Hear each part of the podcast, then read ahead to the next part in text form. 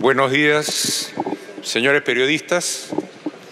Anoche escuchamos nuevamente supuestas conversaciones políticas entre congresistas que cierta prensa pretende usar para deslegitimar las decisiones que se toman en el Congreso.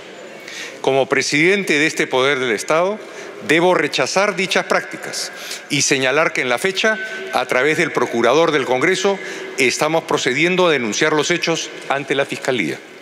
No podemos aceptar que se grabe y se publique conversaciones privadas. En el Perú opinar no es delito, menos aún cuando la opinión es de un congresista de la República elegido por los peruanos. Hace poco alerté que la carta en consulta que envía la Comisión de Venecia había sido filtrada, difundida y comentada en Twitter por un expresidente del Consejo de Ministros y por el actual ministro de Justicia, Vicente Ceballos, quien señaló que fue impertinente. Esta persecución, acoso y espionaje a los congresistas es algo que no podemos tolerar en una democracia. Una cosa es la libertad de información y la otra la persecución de las personas por su razón y por ideas y la violación de su intimidad.